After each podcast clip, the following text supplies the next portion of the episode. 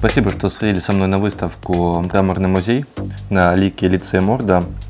Московский музей АС Анатолия Зверева, кстати, это первый в стране единственный, первый единственный в стране музей, частный одного художника. Представляет один из наиболее успешных проектов лики лицея Морды.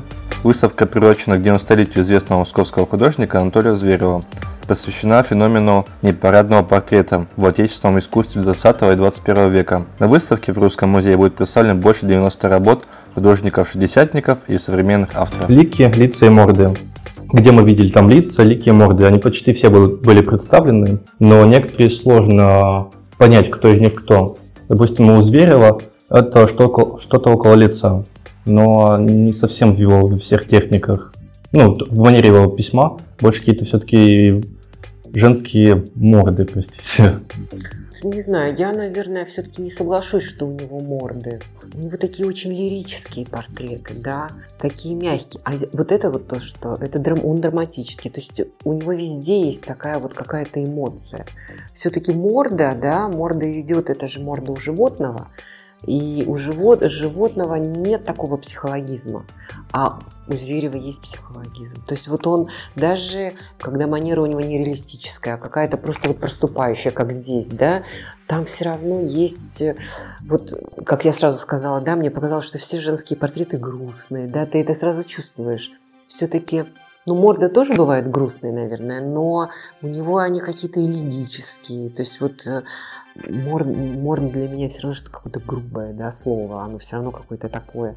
А у него очень все они эстетически красивые, они такие элегантно очень прописаны. Вот это вот слово элегантность, да, оно к нему подходит, как ни странно.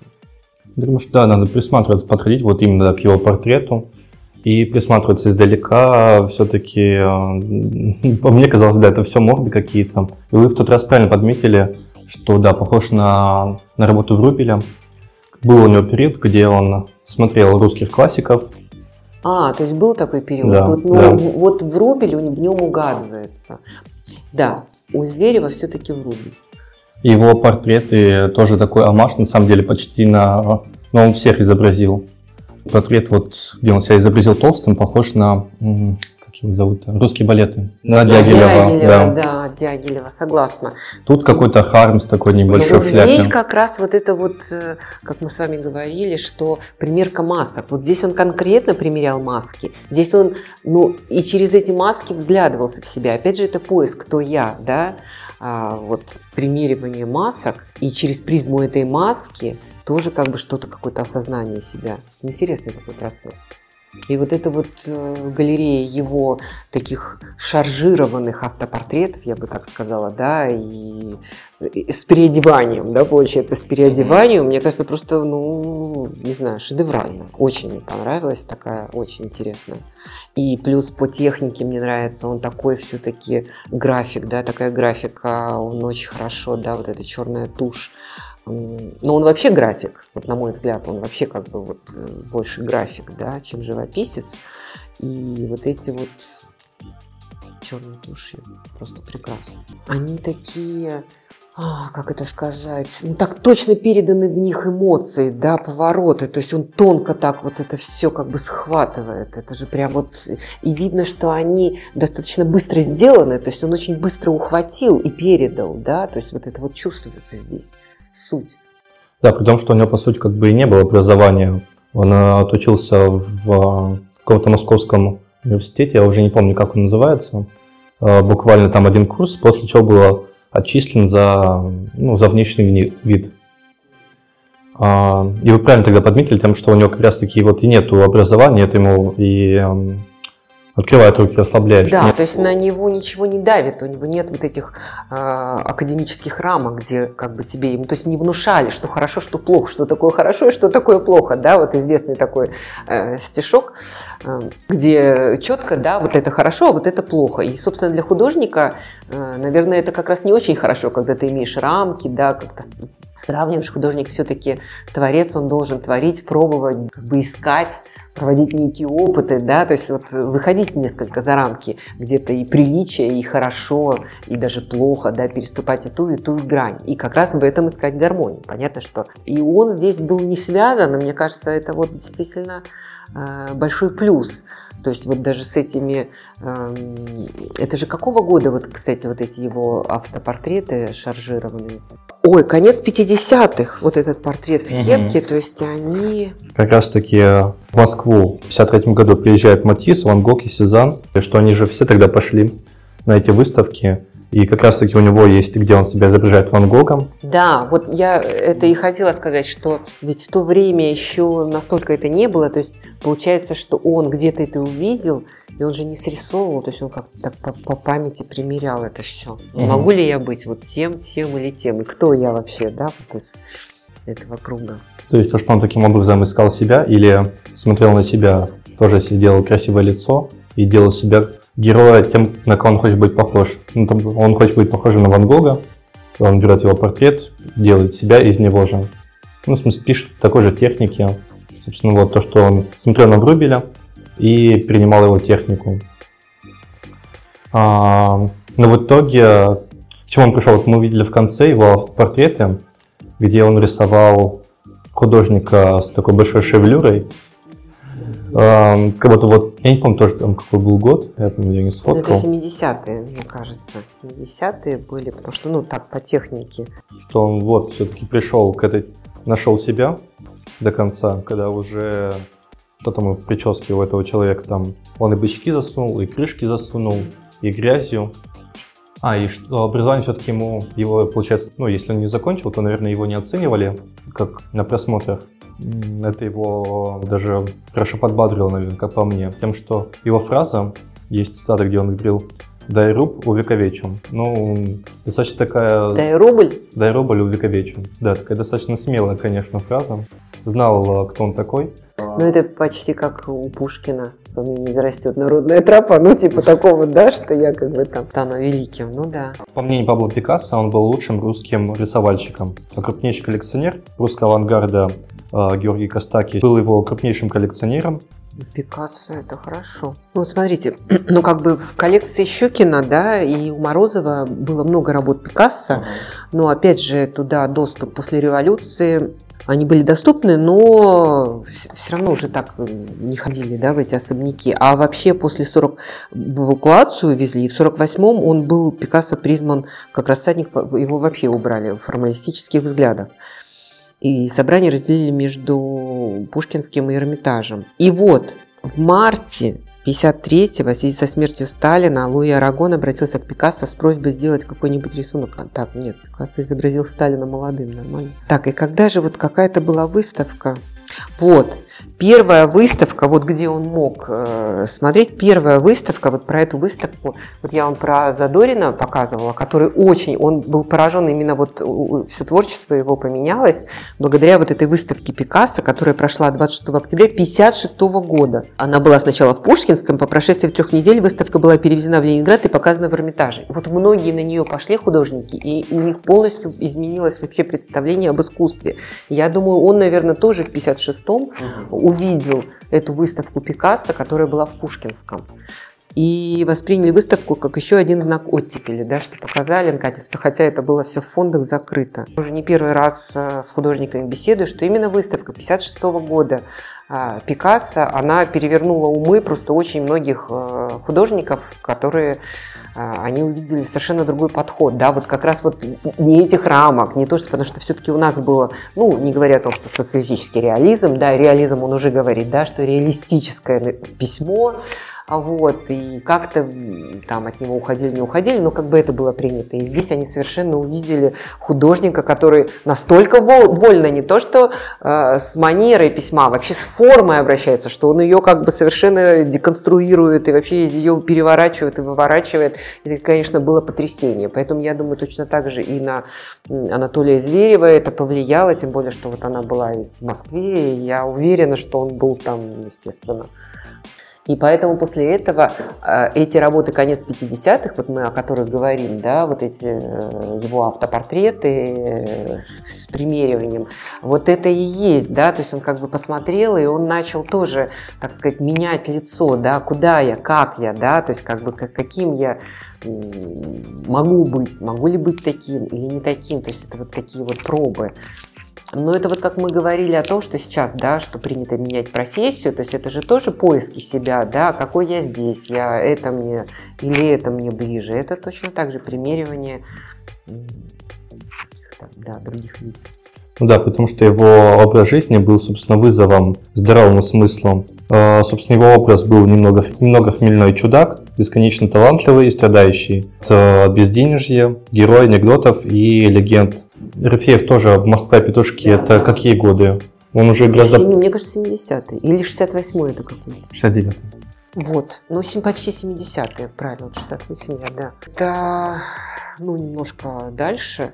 Ну, а какую вы видите взаимосвязь? Ну, что, взаимосвязь... как бы вот с этой маргинальностью, да, да или с, его с образом. этой образ жизни, да, вот такой э, но мне кажется... вроде бы казалось, да, неопрятный внешний вид, там, не знаю, любовь к алкоголю, но при этом талант. То, что, может быть, его, условно, там, не знаю, прохожие и собутыльники, с кем Зверев пил, его даже не знали о том, что он там э, рисует, о том, что его коллекционируют, кто о нем как отзывается, где он вообще будет.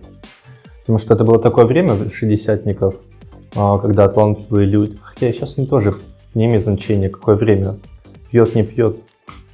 Вот, да, когда мы с вами еще говорили о талантах. Ну, понимаете, вот я бы не сказала, что это вот, да, вот какого-то определенного времени. То есть художник, когда пишет, опять же, не хочу сказать, что это обязательно или еще как-то, это вообще никак не обязательно, но это очень близко, потому что под вот этими парами, когда вот действительно расслабляется, во-первых, что такое алкоголь, да, он же немножко снимает вот эти вот рамки и наше какое-то вот это вот, да, вот мы же все воспитаны, да, мы знаем, как себя вести, там еще что-то, это давлеет, мы как бы в обществе, да, мы же э, ну, члены общества какого-то, и в этом обществе есть какие-то нормы жизни, да, по крайней мере, нахождения, да, вот коммуникации с другими людьми.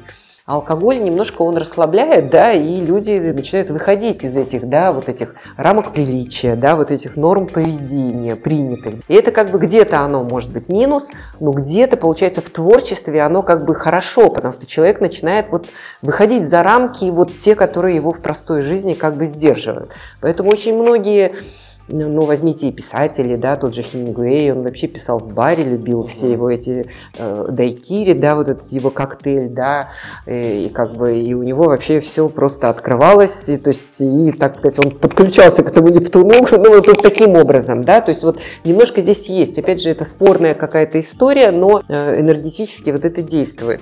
Поэтому алкоголизм, я не скажу, что это прям сопутствующее, но где-то это и помогает в творчестве, потому что вот, вот оно некоторым образом тебя немножко расслабляет, и ты как бы по-другому начинаешь думать, что-то придумывать, создавать в этом плане. Ну, а в советское время, да, если мы как бы возьмем все-таки вот тот период, когда конкретно э, Анатолий Зверев писал, что, ну, пили ведь от безысходности, да, когда ты не мог, потому что у нас, извините, социалистический реализм, ничего другого ты показать не можешь, да, это, это нет, у нас есть цензура, да, у нас есть художественный совет, который как бы ты должен следовать определенным, а художнику это, ну, понимаете, да, не раз раскрыть свою Ну, это, это ну, да, и здесь можно творить, но как бы время-то уже такое 20 век, уже хотелось сказать какое-то новое слово, а сказать было его невозможно, и ты находился вот в этих стальных таких рамках, да, железный за, везде вот, да, вот эти вот слова-то, там прям вот как бы жесткий, жесткий металл, все, ограничения, ограничения.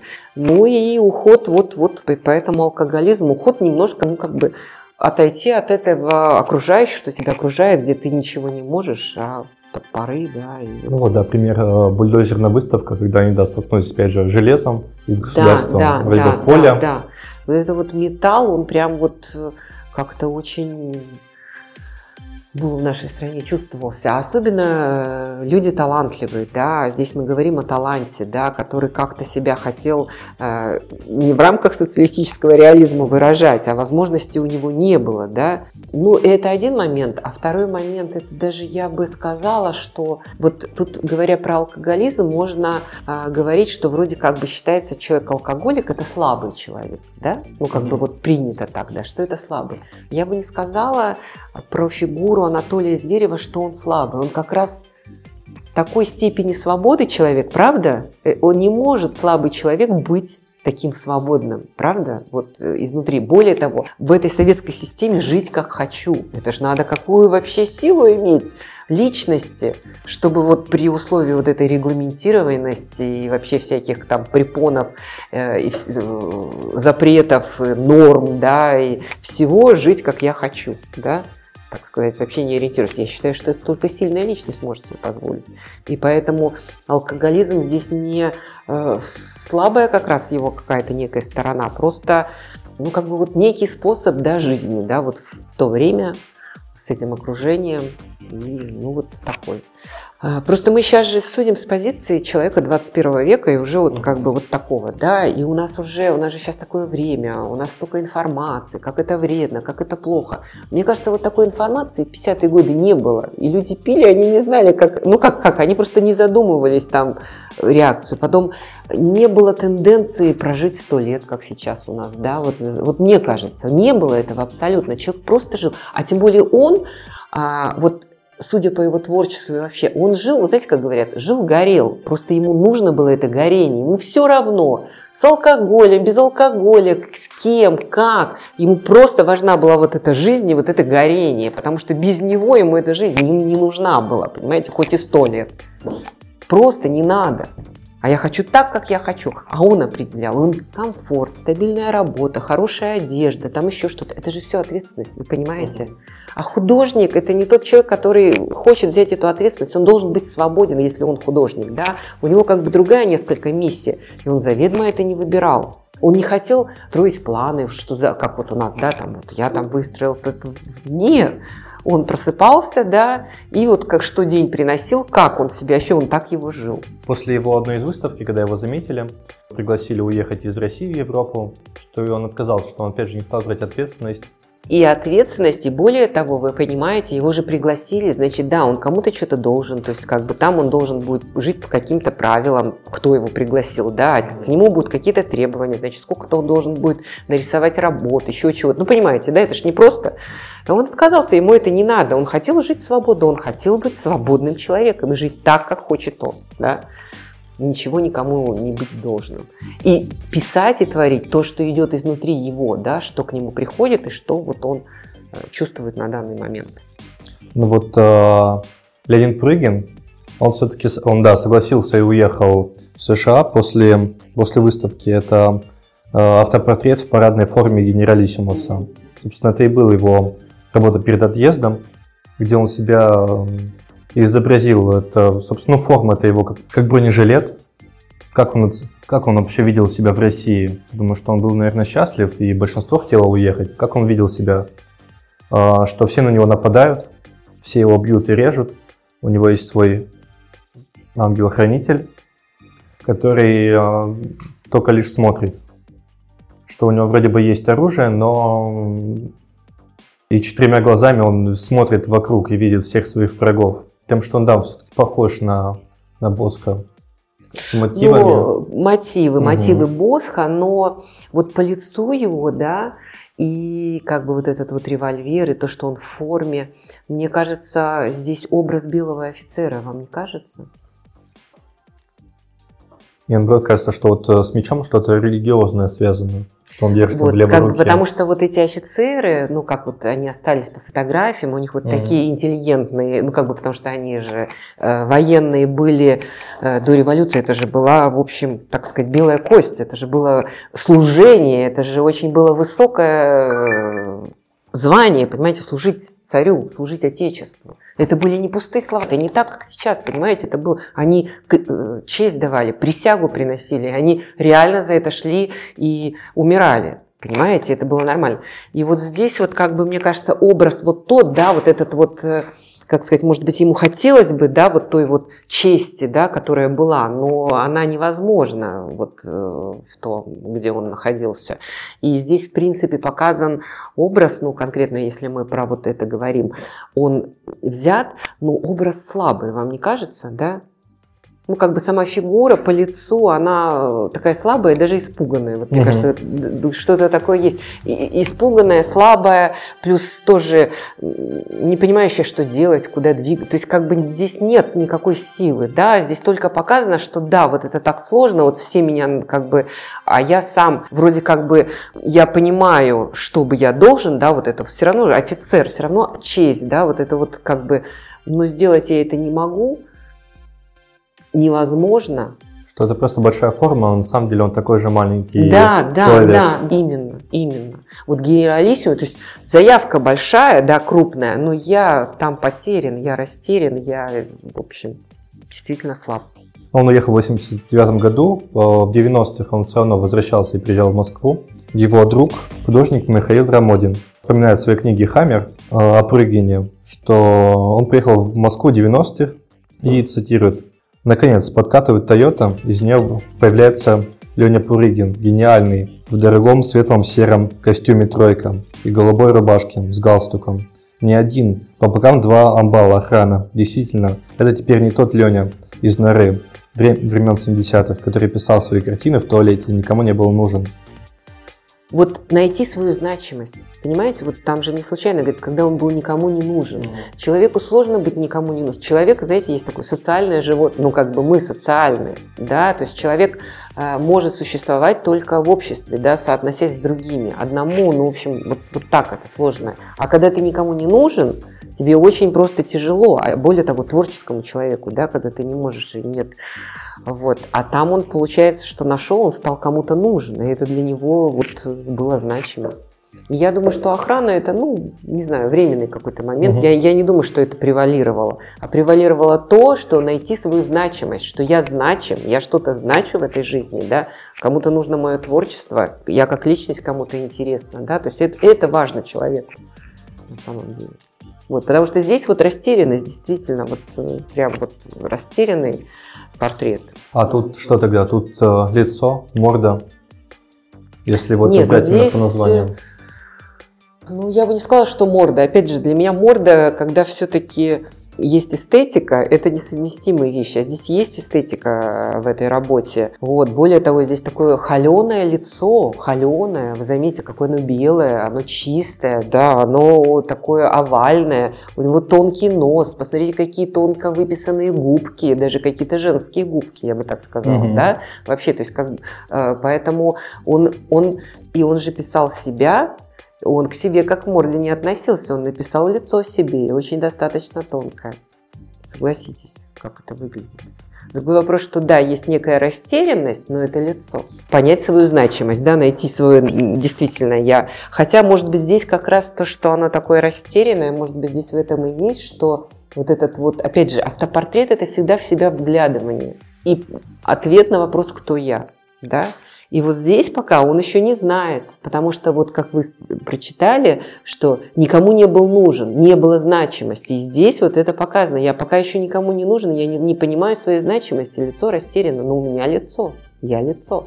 Здесь есть только, понимаете, как бы внешние атрибуты, да, мундир, он внешний, и он даже здесь видно как бы с чужого плеча, да, потому что он крупный, такой на какую-то крупную фигуру, а очень утонченное, истонченное такое интеллигентное лицо, то есть явно э, с чужого плеча этот мундир, это видно, пистолет, вот это все, оно как бы как, такие, как игрушки, понимаете, которые я тут вот взял, э, то есть это антураж некий, да, вот он внешний чем э, вообще драматургия тогда выставки? Все-таки больше, наверное... А, и что в первом зале играл, играла музыка. Э, да, что для атмосферы, кто там играл? Фортепиано, что-то знакомое, на самом деле, там играла. Куратор, собственно, хотел добавить драматургию в эти лица и в саму выставку. В чем была эта драматургия? Но вот как по моим ощущениям, да, первый зал, во-первых, а, он был посвящен в целом женскому портрету, он был женским, да, таким залом, поэтому музыка, как бы такой немножко, как бы эстетическая, да, такая составляющая была. И действительно, портреты, они такие мягкие, все равно там были линии мягкие, не жесткие. В основном они как бы такие вот витиеватые, мягкие, да, может быть, лица какие-то проступали, какие-то нет, просто какие-то пятна, угадывания. А вот уже второй зал, уже более жесткий, да, там такие монументальные портреты пошли, да, то есть как бы портреты, которые сразу, как вот я сказала, да, привлекают внимание, они такие, потому что они уже такие вот намеренно сделаны, что мимо них не пройдешь. А мимо вот этих женских, да, портретов можно как бы как ленту считать, то есть они как бы как-то обволакивающе действуют и создают Э, вот некое настроение, и настроение очень тонкое, очень такое вот элегантное настроение, эстетическое, то есть э, меланхолическое где-то, и музыка такая была вот мягкая, да, то есть ты заходишь в этот зал и в какое-то такое мягко обволакивающее, и немножко даже такое, знаете, классическое, я бы сказала, что первый зал, он не случайно как бы был и в таком э, классическом интерьере, то есть не современный, следующие залы, они такие по дизайну были современные, а этот был с арками, да, с аркадами, и это все смотрелось, и такое немножко, немножко, да, вот, наверное, знаете, даже я что хочу сказать, что э, вот это вот деление даже на залы, может быть, это кураторы и не хотели, но получилось так, что как бы он же все равно начинал, все равно на классика переориентировался. Угу. Я так думаю, ну все с этого начинают, да, и это нормально, да, сначала классику изучить, а потом идти как бы уже модернизировать, да, в какой-то некий модернизм. И здесь так и случилось, что первый зал, он чувствуется еще вот с этой музыкой, он более классический, да, хотя как бы искусство его, конечно, трудно назвать классическим. И вот эти шаржи-портреты, но это же все равно все эти образы, портреты, это же классическое завоевание ну, да. классического да, периода искусства. То есть он более классический, согласитесь. И он так вот выстроен, что было. А дальше все, уже пошли мы на... У нас там Лев висел, да, то есть как бы такие там, и вот эти огромные, монументальные. То есть это уже такой модернизм, уже не какой-то тут вот, классики это не привяжешь. Да, то, что еще в первом зале, там же было как раз таки альфрейские росписи. А, альфредные. Альфредные росписи в первом же как раз. Да, Они, да, да, да, да, да, да, да. То есть вот он классический первый зал. И я думаю, что это наверное, была такая вот задумка. А тот уже все, те залы пошли уже, все, уже четкая такая грань. И как раз это и говорит о том, что вот опять же в творчестве, вот мы про эту выставку 56 -го года Пикассо, да, вот, вот до 56 -го года просто нечего было посмотреть, понимаете, художнику, то есть было вывешено во всех музеях только классическое искусство. И как уж они, ну потихоньку, все-все-все. А после 56-го, вот, ну это вот все, совершенно какой-то барьер такой, да, после того, когда они увидели, действительно, хоть оно и начало века, да, 20-го, но вот увидели его только вот в 56 году у нас в России. И это был некий перелом и дал толчок уже как бы в искусстве ну, использовать не только классические приемы. Так, а второй зал, собственно, да, у нас э, встречает Олег Целков, Целков со своими да, масками. Да. Мордами, мордами. с мордами. Мне очень сложно вот э, творчество Целкова. Всегда для меня оно как бы такое ну, может быть, я более такая э, классически воспитанный человек, но как бы я не понимала, не в том плане, что оно меня там отторгало, но я все равно не понимала, как, как, почему, почему, почему вот эти вот тупые морды, да, которым, ну, понятно, что кто-то и это должен был показать, да, вот этот срез или этап развития нашего общества, да, когда вот у нас там был этот рэкет, и был этот бандит, и как бы вот он как раз социальный слой, который не только на них, но и как бы и на основную массу, та, которая как бы, да, уходила там от э, каких-то э, духовных переживаний, да, уходила четко только в материальные, да, он же почему показывает, то есть вот у него брутальные у Цулкова вот эти фигуры, вот эти вот морды и как бы очень много тела, то есть он через телесность, то есть даже практически духовности нет, одна телесность. Да, угу. да что он убирает лоб да, и да, делает да, без да, мозгов. Да, что... И без мозгов, и как бы духовность, она не только в мозгах, она как бы, ну, обычно духовного человека показывают как? Всегда истонченного, да, есть вот так, угу. такая вот эта манера, а здесь намеренно вот это вот таких амбалов он таких показывает, да, которые вот только сила, да, вот эта физическая сила, вот такая животная сила, и он это утрирует, абсолютно утрирует. Ну, и это, опять же, посыл, да, художественный. Посмотрите, да, вот вы кто, да, то есть не забывайте, что есть еще человек, это не только тело, да, душа и тело, да, где душа-то? Как раз вот он бездуховность показывает, да, и поэтому у него морды. Потому что лицо всегда имеет духовную составляющую, да, вот она как бы, лицо не бывает без этого компонента. А у него именно морда, потому что там только физическое. Угу. Да, то, что все-таки он этими мордами говорит про одну, да, касту людей, и со всех ее сторон, что там, где коллекционер, там, где прибитые э, головы, эти морды к стене, да.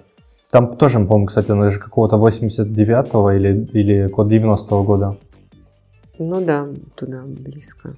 То он, да, так хорошо показывает всю ту эпоху. А вот работа 77-го года, она абсолютно, все-таки абсолютно другая.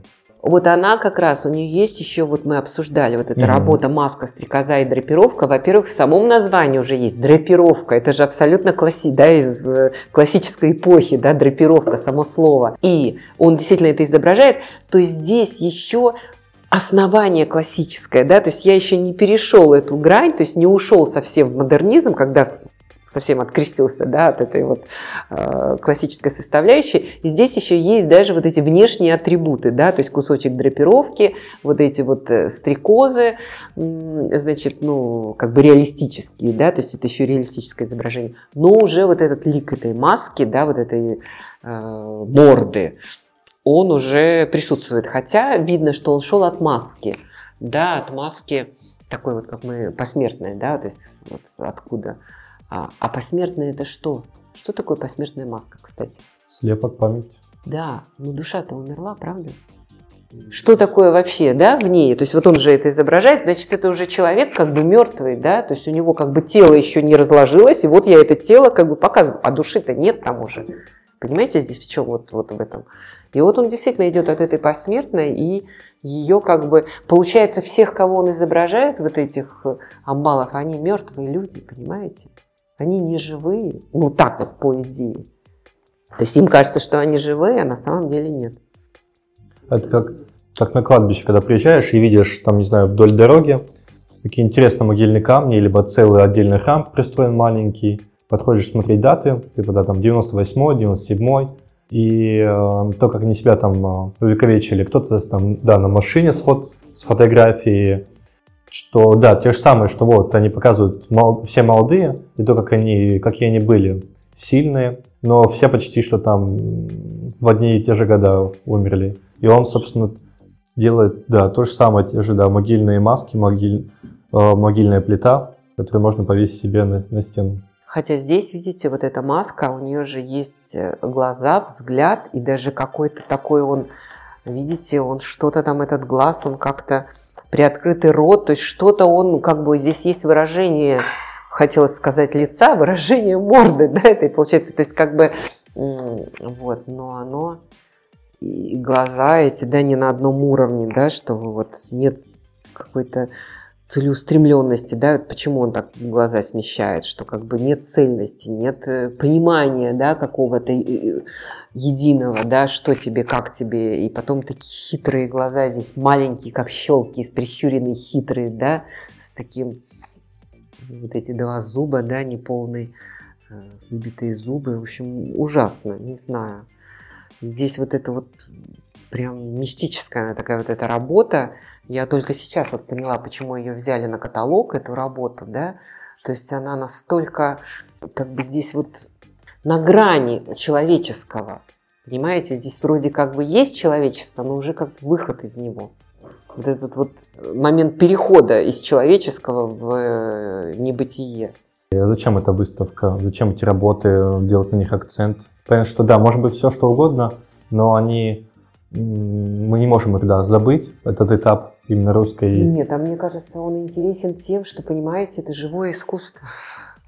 Сейчас искусство, вот мы с вами посмотрели работу, да, абсолютно, а хоть она написана руками, но абсолютно как образчик такого цифрового искусства. Помните, угу. да, чья это работа, где... Да. Робот. Она же, по-моему, в 2019 году, да, была написана. Да, вот современная совершенно работа. И я хотела про нее вот сказать, что это же, ну, как сказать, это не живая работа. Вы там какую-то... Ну, условно, молекулы, которых он вставил в, в человеческий Но лик. она такая вычищенная, цифровая, вот она как будто спроектированная на компьютере. То есть, ну, как бы, да, то есть... это- Генезис. А, Вот это генезис, да, генезис, Мгм. да. То есть как бы она вот такая вот спроектированная работа, да, то есть это не, не так, как вот, допустим, э, Анатолий Зверев, вот он проснулся, у него какие-то эмоции, он увидел, и он тут же это изобразил, понимаете? Это такая интеллектуальная уже, да, вычищенная э, работа, как бы сначала сделан проект, как бы он расписан, и потом он произведен, понимаете? Здесь жизни очень мало, и вот такой вот этой жизни и эмоций, такой вот сиюминутной, а искусство 70-х, 80-х, оно живое, оно вот не выстроенное, оно не... То есть это поиски, поиски вот ежедневные. Я сегодня проснулся, мне плохо, непонятно что. Я это как бы анализирую, перевожу на холст, понимаете? Это же уходит такое искусство, когда вот это вот то, что ты вот, вот твои внутренние поиски, да, себя самоопределение как личности, они как бы вот выплескиваются. Сейчас искусство более как бы такое искусственное. Искусственное искусство. Я не знаю, как это можно сказать, но это так. То есть сейчас очень, опять же, вот мы говорили про рамки у Зверева, который такая свободная личность, он выходил за рамки, а сейчас рамки есть. Сейчас как бы есть некое у нас понимание, кто современен, кто как бы современный, кто несовременный, кто такой, кто... Да, это же абсолютно есть нормы. И мы на них равняясь, вот что-то создаем. Сейчас основная масса современных молодых художников, оно э, как у нас слово маркетинг, да, важен. То есть оно делает анализ рынка, что продается, как, что модно, что не модно, понимаете? То есть это уже какое-то исследование. И, кстати, этому и учат, как учат творческих вузах. Вот У меня была группа студентов-реставраторов, студентов, ну, которые попросили, что прийти посмотреть, вот все. Я им рассказываю и говорю, ну вот вы, когда вы поняли, что на стенах что-то есть, ну все это закашено, у вас огромная высота, где искать, в каком месте? Как вот, что, как вас учат, как бы, что нужно делать? Они говорят, надо провести исследование. Ну, в смысле, почитай. Понимаете? То есть это сразу. То есть они мне, я говорю, слушайте, какие вы умные, а я вот нет. Я как бы никакое исследование. Я начала искать людей. То есть какие-то совершенно другие, да, э, механизмы, да, там мы ленточные, ну, совершенно по-другому. А сейчас первое это исследование. Вообще актуальность, вот, актуальность, вот у нас еще такое слово модное, да, ну, хотя оно не модное, но вот оно появилось, да, в 20 веке, актуально, твое искусство должно. И есть даже актуальное искусство, у нас есть такое понимание, да, актуален ты не актуален. Вот они 70-е, 80-е не думали про актуальность, они как бы выражали себя. Неважно, актуальный я или не актуальный. Вот он писал маски, да, примерял, как бы это абсолютно его какое-то понимание, я про сейчас про Зверева, да, м, какой-то, э, он не искал никакой актуальности, вообще кому-то это надо, не, это совершенно, это творчество. И сейчас немножко по-другому, поэтому я считаю, в этом будет большая ценность 70-х, 80-х, потому что там не было актуальности, там люди просто творили, творили по внутреннему своему побуждению. Опять же, никто не анализировал, не было понятия арт-рынок. Популярно это не популярно, котируется это не Ничего этого не было, понимаете? И можно сказать, что получается было чистое искусство. Хотя да, и они хотели продаваться, и для них это было важно, и там что-то такое, но это не превалировало. Я решил залезть в этот в инстаграм-аккаунт э, Русского музея именно на, вот, э- на эту выставку и почитать комментарии, что там вообще пишут э, люди. И был комментарий так- такой, что это малярные морды сделаны, и что искусство должно отвечать, должно отвечать, волновать и радовать человека. То, собственно, ни Зверев, ни, ни остальные художники не вкладывали ни силу, ни, не исследовали, не радовали. Что ты смотришь на, на эти лица, морды, грязь, Ну почему? Женские портреты Зверева очень красивые, они радуют, они очень, вот опять же, еще раз повторюсь, очень лиричные, элегантные. Не знаю, я не согласна, что они не радуют. У них есть чувства. Мне очень нравятся его вот эти серии автопортретов. Они тоже, они просто остроумные, а это тоже радует. Да? Там есть остроумие, там хочется улыбнуться, интересно разгадывать в качестве кого он, Образы. разве нет? Здесь очень много.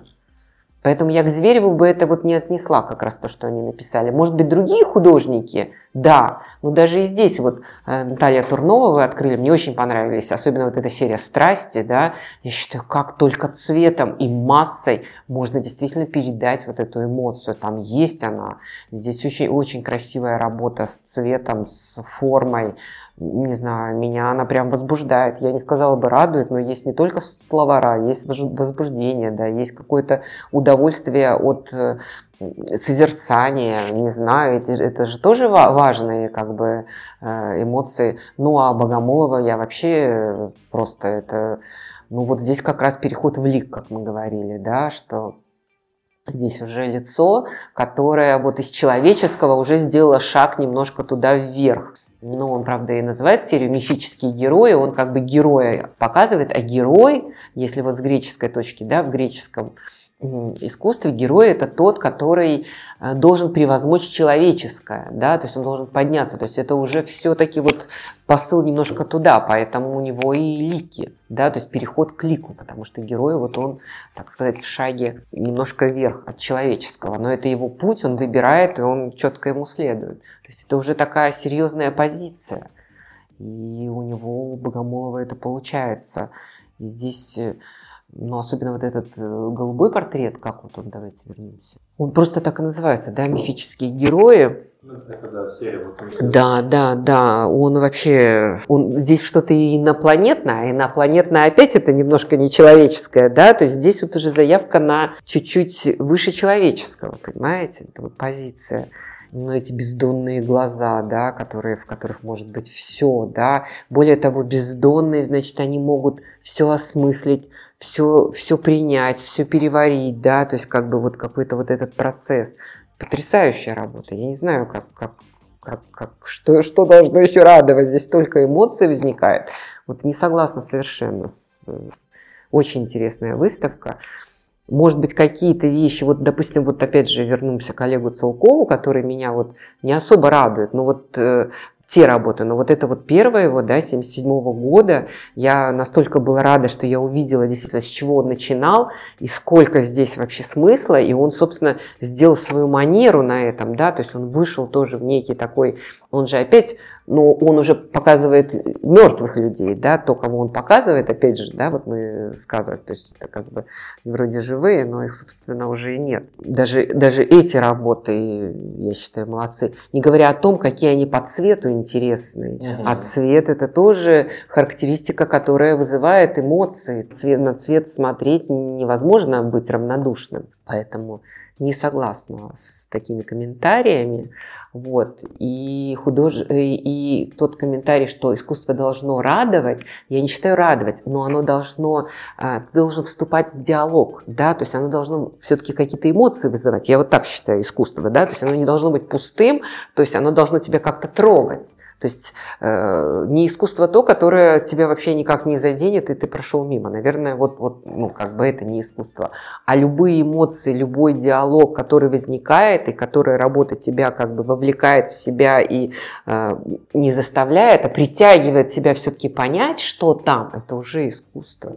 Поэтому слово «искусство должно радовать» – это слишком сузили понятие искусства. Я считаю, что радость – это не единственная эмоция, которую искусство дает. Я считаю, что не только позитивные, и негативные тоже. Да? Искусство – это то, что отражает реальность и наш мир. И художник как раз и призван показать и даже несправедливость, и то, что у нас не, не так. Они как раз очень тонко это переживают и отражают. И когда мы смотрим это искусство, мы проникаемся этим и начинаем это понимать. И вот это важно.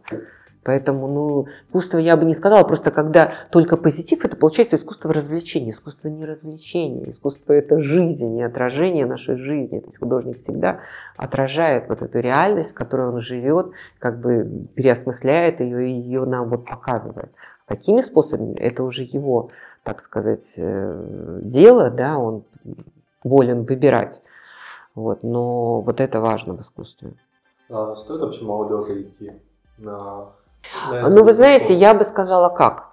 Выставка очень интересная, но я э, еще раз хочу подчеркнуть, у нее такой философский подтекст. во-первых, если мы идем, значит, нужно вот все-таки взять буклеты, и мне рада, что есть буклеты, здесь действительно написано, и потрудиться хотя бы его прочитать, но вообще я бы на месте у строителей все-таки делала экскурсию, да, с гидом, которая бы вот рассказывала, и, потому что без вот такого проникновения, ну, как бы, я думаю, что ну, мало кто что, в общем, там, ну, если человек неподготовленный, он, ну, не очень проникнется. То есть это не такая непоказная выставка, где там что-то там, все. Здесь, конечно, нужно вот э, и 60-е, 70-е, момент, как вот, э, вот то происходило в стране.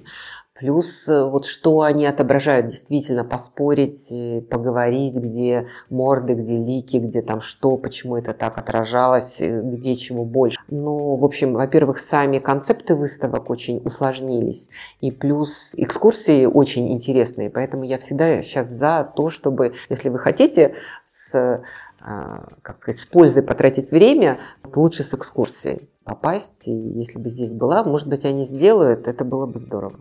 Да, и они еще философски подошли, выбрали концепцию, написав про, где это было, про лица, лица и морды, про христианство. Да, да, да, что... Варвары предпочитали забирать морды и веселей, и чтобы силы враждебно отпугнуть, христиане взялись за лики, ведь главным предметом изображения стали сцены из Ветхого и Нового Завета. В эпоху Возрождения художники достигли вершины мастерства, которое все более и более утверждало величайшее достижение христианской культуры несомненную ценность человеческой личности, созданной по образу и подобию Господа Бога. И постепенно в изображениях ликов святых стали поступать черты современников и соседей творцов. Главным для великих художников был свет. Свет этот был божественный и превращал лица в лики. Где-то после Великой Французской революции божественный свет стал меркнуть, и на смену ликам пришли лица. Сначала знатные, величественные, а потом простонародные. Во всем многообразии характеров и черт разнопланового человечества. Но грянул век 20 и столкнулись в нем лики, лица и морды. Христианская культура была сильно ранена, но не умерла. После предметов искусства стал ряд волшебных изменений милого лица. И в литературе, и в живописи, да и вообще в повседневной жизни мы с волнением наблюдали, как лица превращались в морды. Но все же, все же, все же, иногда в лик. Знали в них толк. А вот лики где искать? В томах иеромонаха Демоскина о новомучениках российских? Или может быть некий отцвет, упавший от лица великого художника? превращает его в подобие лика. В стенах Русского музея лики, лица и морды посмотрят в глаза друг другу и зрителям в 21 веке. На мой взгляд, очень интересный разговор, э, серьезный, потому что он касается личности, вот нас как людей, человеков, да, человечество есть человеческое. Просто нам кажется, что мы все, если мы живем, то мы человеки. Но вот Сулков так не считает, да, он, ну как бы, и вот это очень интересно. И, допустим, вот эти работы, помните? Это посередине Наталья Нестерова, с крестом это Владимир Яковлев. А, Яковлев, точно, да. это Яковлев очень интересные вот эти вот портреты. Вот здесь как раз есть попытка отобразить духовность, если вот у Целкова там телесная, да, физическая, то здесь как раз отход от физического, да, от телесного, здесь тела-то практически нет, а намечена душа, да, вот как бы вот это вот духовное. Такие опыты вообще просто потрясающие. Да, и то, как они сделали развеску, соединили. Да, развеска диптер, вообще, диптер. да, да, развеска вообще такое женское, мужское. Вот. Ну и Нестерова, конечно, вот с этой живой вот этой жизнью, такой простой человеческой, где как раз вот а, среди белого мы едим, что-то обсуждаем, то есть ведем беседу. То есть есть и физическое, да, мы едим, то есть как бы нам ничего не чуждо, потребление вроде которое там. Вот, но есть беседа, понимаете? Вот если у Яковлева, да, здесь абсолютно только духовное, такое возвышенное, но человек, он не только как бы, вот он и физическое в нем, и духовное есть, понимаете, есть и физика, да, то есть есть телесное. И вот Нестерова как раз вот это показывает, и это прекрасно, да, вот это вот человек, это как бы соединение в нас этого, естество, оно прекрасно. Тем, что еще они от нас отвернуты, они сидят абсолютно нам к спиной, и никто не смотрит на, на зрителя. А потому что они живут своей жизнью, им зритель не нужен, они живут, понимаете, вот они живут. То есть это вот как раз разговор про селфи, да? То есть теперь сам себе художник, я сам могу сделать свой, значит, э, портрет, мне даже фотограф не нужен. И вот это вот селфи, оно получается на показ, неестественный, а я уже в какой-то некой маске, даже собственной, но ту, которую я хочу вам продемонстрировать. А вот Нестерова, да, показала просто жизнь. Вот мы сидим, мы вообще даже тут мы не позируем, да, здесь же нет позиров. Женщина что-то там рот приоткрыла, она некрасива, да, то есть вот в такой позе, что она как бы, она тут вот кусок уже почти туда занесла, да, то есть как бы вот в такой, кто-то там еще думает. Это как раз попытка показать вот не позирующего, живого человека, да, вот в его нормальной ежедневной жизни. Лев Крапининский показал путь, куда все шли. Они тут живут жизнью, которую им определил вождь. Да. И они идут по его правилам, у них тут вообще нет жизни, у них здесь нет своей жизни. Вот те жили своей жизнью, у них есть своя жизнь, а здесь нет своей жизни. Два сапога. Да, кодекс строителя коммунизма, коммунист, вот, вот как бы здесь есть кодекс какого-то некого. И, и поэтому они тоже мертвые на самом деле, потому что они не живут жизнью. Еще то, что он выделил дату 90-е, когда он написал ее. Возможно, да, что это похоронено уже все. Похороненная эпоха, кто-то еще идет, может быть, шагает, а сзади них фантики уже летят. Ну, какие-то осенние листья, я не знаю, у меня такое вот еще ощущение, то есть как бы опадают листья, то есть ну все как-то вот. И получается тогда осень что такое? Это же умирание природное, это тоже как бы такой все-таки атрибут, как мне кажется. А потом идет э, как бы через смерть, зима смерть, и потом возрождение, да, новая весна, как бы все. Видимо, здесь вот этот, ну и это умирает, и это уже листья опадают, понимаете, даже вот от этого. Но здесь вот, конечно, вот эта фигура этого гнома, а новая жизнь, она еще вот ребенок, да, то есть мы еще не понимаем, который не знает, куда идти, у него ноги в разные стороны, то есть еще новое, оно настолько, ну, как бы зарождается только, да, во-первых, у него клюка тут какая-то у ребенка, вообще странно, почему он с палочкой, да, то есть как бы он еще, и идти он вообще не идет, у него, видите, смотрите, ноги у него в разные стороны, статичные, огромные, то есть он стоит, как каменный истукан, а вроде верхняя часть у него направлена куда-то, вроде вот туда, может быть, наверное, как с ними, не с ними. Но здесь нет еще понимания, что дальше-то делать. Ну, как-то здесь очень спорная работа. Если вот с этими фигурами двумя сапогами понятно, то вот эта фигура вот этого малыша, не знаю, как его назвать, она очень спорная. То есть, ну вот 90-й год. Мне, конечно, очень Лубенникова нравится манная каша. Вот это, вот это лик, вот это да, это приближенность, потому что здесь абсолютно вот этот вот образ женщины с ребенком такой богородичный, и он такой высветленный, видите, даже цвет убран из него, настолько это такой вот приближенный. А здесь вот эта яркость, да, такая, такая матисовская. Но опять же, вот посмотрите, здесь тоже есть вот эта вот каша манная, вот эта вот э, женщина, да, которая это делает, такая она теплая, естественная, то есть это естество, это физическое и совершенно духовный, абсолютно одухотворенный образ женщины с ребенком. И опять мы это соединяем. Это и это, оно должно быть в этом мире, никак без этого. И естество должно быть, и духовность должна быть. И вот здесь как раз она, смотрите, полярная работа. Вот это вот угу. одухотворенная, да, духовность, чистая духовность. И здесь вот это вот, да, особенно иманная каша, да, вот это вот что, э, ну как бы еда, да, вот это вот такая вот телесность. Еще и жманная каша, она же всегда такая, ну, простая, да, самое простое, что есть, это вот манная каша, да, то есть такое вот естество, естество уж как бы вот проще некуда.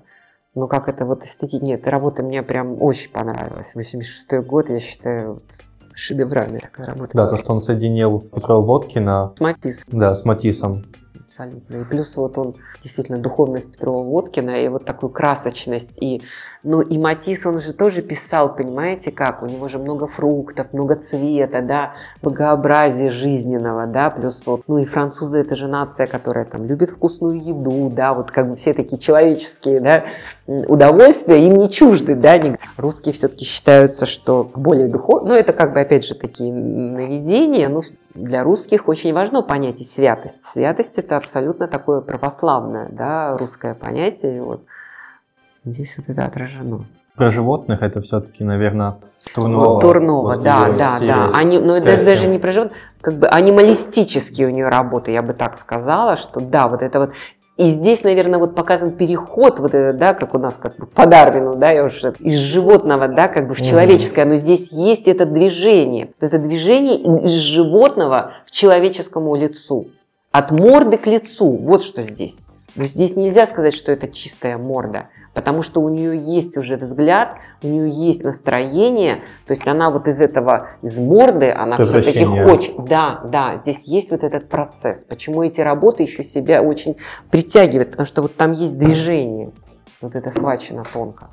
Зверев, собственно, полок, что манеру тем, что также выливать краску, рисовать точнее на земле, рисовать чем попало. Вроде как Зверев все-таки, он видел работы Полока и считал, что он его не опередил, а тем, что Полок это уже академичность, что Зверев э, считал, что он уже перешел это сам ну, Зверев просто, у Зверева большая степень свободы, чем у Полока, я согласна. Потому что Полок все-таки, у него манера была, да, вот такая вот как бы небрежная, но сами произведения он все равно выстраивал. Там есть симметрия, там, ну, как бы есть классические как бы мотивы, которые, методы, да, которые отражены в его работах. По цвету он их выстраивал.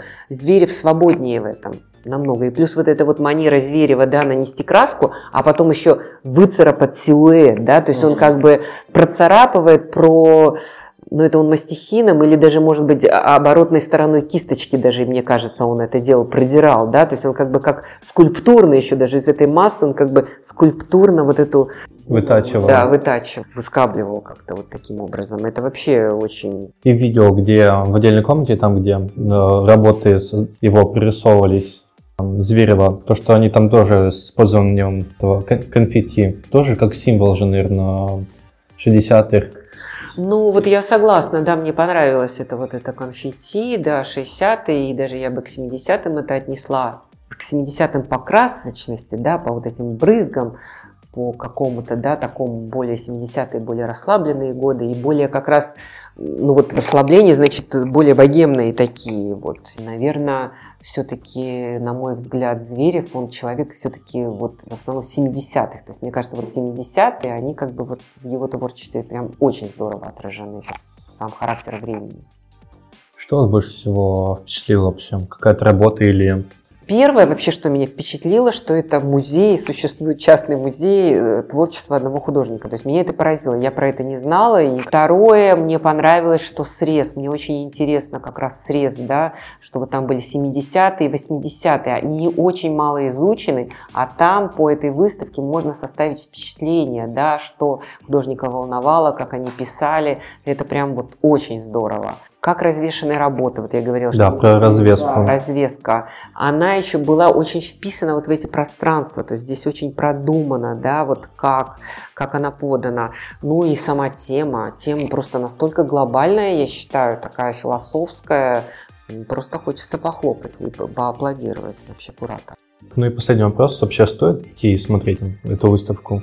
Тем людям, которые хотят немножко задуматься, кому интересен, во-первых, вот э, срез искусства этого времени, да, 70-е, 80-е, ну и как бы тут выход современная, да, эволюция вообще портрета. Вот мне очень нравится эта работа 2019 года, про которую мы говорили, да, что вот начать все-таки с академического и куда мы переходим, но мне кажется, нужно идти и обсуждать.